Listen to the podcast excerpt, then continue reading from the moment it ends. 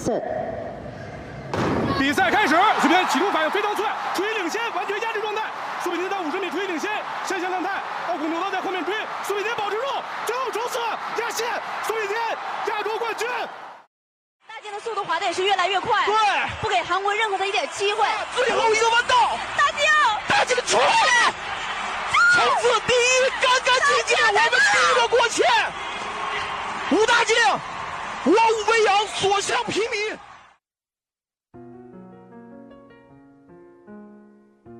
预计山竹将于明天下午到夜间在广东台山到徐闻一带沿海登陆。本来打算以普通人的身份跟你们相处，可换来的却是疏远。不装了，我是亿万富翁，摊牌了。Together we will make America great again. 针对美国贸易代表办公室宣布将对约三千亿美元自华进口商品加征百分之十关税，中方十五号表示将采取必要的反制措施。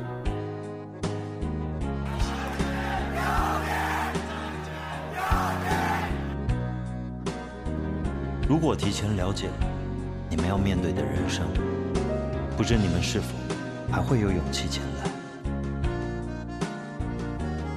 我卖药这么多年。发现这世上只有一种病，穷。Because that is their true culture. And I suffer that slight alone because I'm not accepted by my own people, because I'm not like them either. So if I'm not black enough, and if I'm not white enough, and if I'm not man enough, then tell me, Tony, what am I?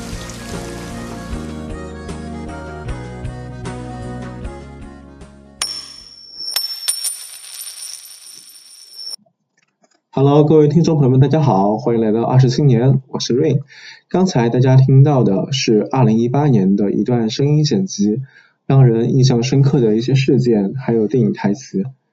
这些声音对很多人来说其实都并不遥远啊，他们仿佛就发生在昨天，很多事情都历历在目。但实际上，距离这些已经过了整整六年了。六年是什么概念呢？那一年刚刚小学毕业的孩子，现在都已经在准备读大学了。呵 时间很快，二零一八年有非常多的美好，几乎是互联网公认最幸福的一年。自媒体刚刚在那一年开始火热，抖音横空出世，各式各样的网络歌曲走红，新冠疫情也没有爆发，似乎人人都对未来充满了期待。六年过去，时间改变了很多。那一年就像一场幻觉一样，忽然间已经距离现在很遥远了。对我而言，二零一八年有很重要的意义。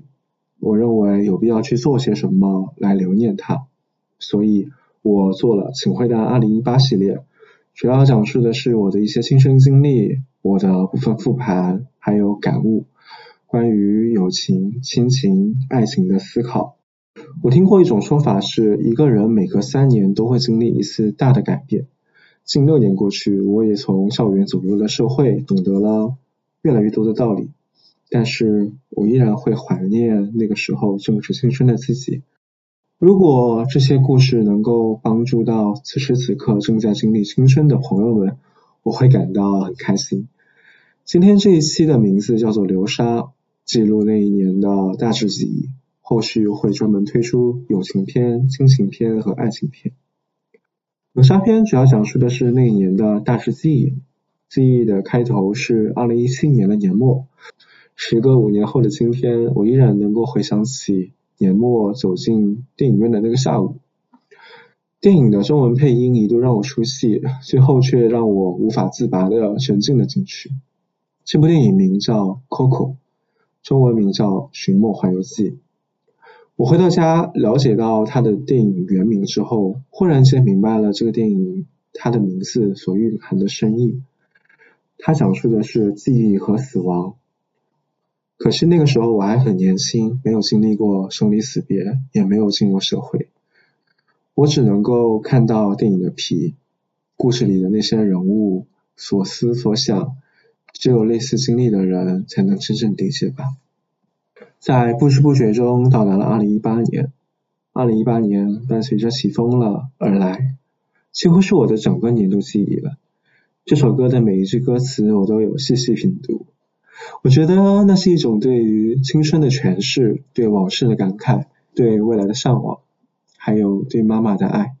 每当这首歌响起，我的思绪都会飘回那个夏天，那条下课回宿舍的道路。路边的食堂总是放着耳熟能详的新歌，去吃饭时上下楼也总能碰到我的朋友们，彼此之间热情的打招呼，然后挥手告别。同样耳熟能详的歌还有白杨《纸短情长》，至于原因是因为彼时大一的我在校园里送外卖，每当我累了休息的时候，就会在宿舍的楼道里面打开音乐软件。然后播放它们。说到送外卖，其实它的整个过程也很简单，就是从宿舍后门上的二楼有个天台，用绳索和篮子把其他兼职同学从食堂送到后门的外卖拉上来，然后亲手送到别人的宿舍门口，要整栋楼整栋楼的爬。当时送外卖的原因，并非是为了纯粹的赚钱。只是我觉得我很期待这一种新奇的体验，体验一下这种充满体力劳动的生活吧。送外卖的经历也不长，只维持了两个月左右。当我回头看时，我想，或许我拥有更多选择，比如去学校外看看，也许会有更多其他兼职的机会，也能够拓宽我的视野。可惜那个时候的我太胆怯了。不敢于尝试，更喜欢安逸规律的生活。现在看，难免觉得遗憾吧。不过很开心的事情是，我在那一年夏天成功考过了科目二。四五月，一个又一个的艳阳天，我站在科目二的练习场里，等待其他学员的一圈又一圈。四面绿色的围栏滚烫，副驾驶的教练 骂人骂得很凶。叫骂连连，空气里满是汽油的味道，我仿佛现在还能闻到。我第一次考科目二的时候没有过，当时我坐在科目二的考试车里，听到广播告诉我考试结束，成绩不合格，请把车开回起点的时候，我整个人是崩溃的。教练也没有在事后安慰我，反而冷嘲热讽，让我非常痛苦。好在一个月后的第二次考试，命运眷顾我，我才成功的度过了这一关，没有一直耗在那里。我依然清晰记得最后一项考试倒车入库成功以后，那一刻的喜悦让我直接趴在方向盘上嚎哭了出来。当时我的内心就两个字：感激，感激教练这么久以来的陪伴。从考场出来后，我给他发了微信，他两个多月来。或者说三个月以来第一次安慰我，他告诉我过了就行，过了就行，然后让我去做下一步的准备，去报科目三的学习。然后那年的七月，我第一次踏上了出国的飞机，离开了熟悉的故土，和朋友一起去泰国旅游。这次旅游刷新了我的三观吧。出发前的一个月，我幻想了非常多的事情，然而。国外远不如电影里那样干净。作为资本主义的国家，泰国有各式各样的陷阱和诱惑。那五天并没有给我留下什么美好回忆，更像走形式一样简单。所以我想，抱团旅行的快乐永远属于那些拥有财富的人。看着旅行团的其他成员到处买买买，我很羡慕。记得在回国后的最后几天。旅行团就有人差点被骗了，被外国人骗了。彼时的我第一次见识到世界的黑暗吧，好好的上了一课。如果要问这次旅行让我懂得最大的道理，我想是不要对世间的事抱有太多期待。到了九月份，我们开学了，我很幸福的一件事情是，我第一次被人叫学长了，嘿嘿嘿嘿，那种感觉很奇妙，不同于。其他称谓啊，比如说老师、同学或是同事、下属，这是一个我认为非常短暂的词汇，它在人生当中的很珍贵的一段时间里出现了，然后此后的人生当中大概率是不会再有的。我还记得第一次评论辩论赛的时候遇到的那个新生主持人，他胆怯害羞的样子，让我想到了刚入大学的自己，充满了懵懂和好奇，每一步每一个行为都小心翼翼，每一句话都反复斟酌，在台上把准备已久的稿子一个字一个字念出来的时候，脸上的表情不要太令人印象深刻。嗯，当时他一口一个学长，一口一个对不起对不起，在比赛过程中出现了很多差错，非常惭愧，诚恳的道歉。其实大可不必，不管是谁站在那个台上，我认为就是一件非常值得夸赞的事情。因为成为大多数人在台下作为一个旁观者不可耻，但是勇敢它是一种选择。伴随着我的成长，这件事情体会越来越深刻。我很怀念那个九十月尚不成熟的我，第一次遇到的学弟学妹们都很好，单纯质朴，来自于同一省的不同地域，有着自己的经历，对于未来充满了热情，愿意尊重我这样一个不像学长的学长，和我交流各式各样的想法。这一段我后面会留给景惠的二零一八系列的友情篇细讲。后面到了十一月三号这一天，我一直都记得那一天发生了什么事情。英雄联盟 IG 战队夺得了 LPL 赛区的第一个冠军，这是我玩了五年的游戏，第一次让我流下了激动的泪水。我当时在宿舍里听见所有男生山呼海啸般的喊着 IG 牛逼，楼道里的走廊上乌泱泱的人全都走出来呐喊，那是我。毕生第一次目睹就在眼前的青春热血。如果可以，我很想留住那一年，我那时很幸福。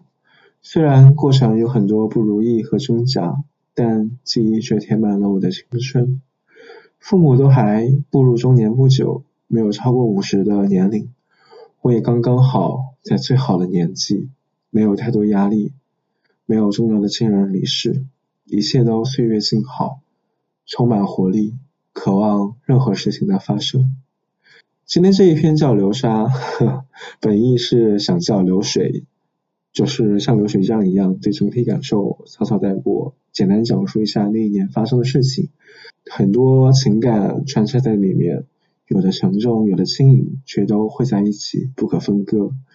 所以我称呼它为流沙。我的公众号里有更详细的内容，大家感兴趣的话可以。在下方看到它。那一年有很多的流行词，比如确认过眼神、退群、佛系、巨婴、杠精、命运共同体等等等等。这些词大家回想起来，忽然间又觉得很亲切，对吧？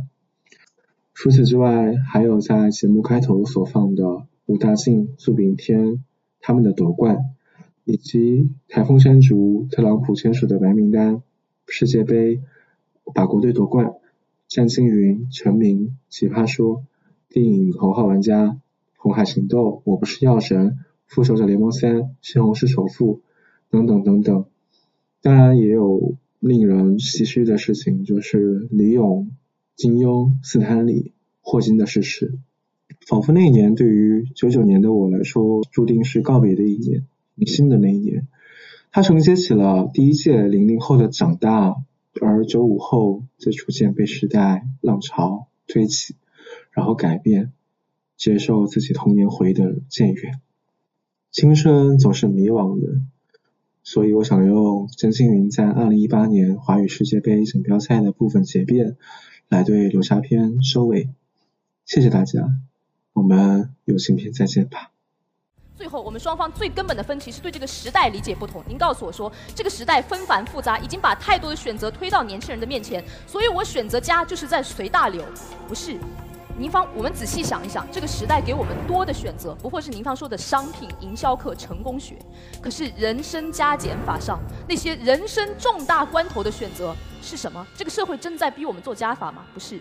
我到了这个年纪就应该结婚生子、成家立业，在人生重大关头的选择上，这个社会是要求青年人割舍那些不切实际的幻想，割舍那些错误的观念，回归一套社会范式、一套人生范式，是要求你做减法的。这个时候，真正追随自己内心，是应该不顾这套范式的束缚，冲破束缚，去追寻自己心中所爱，活出一个真正多元的世界。更重要的是，我们今天不是在替一个年轻人的幸福说话，是一代青年人。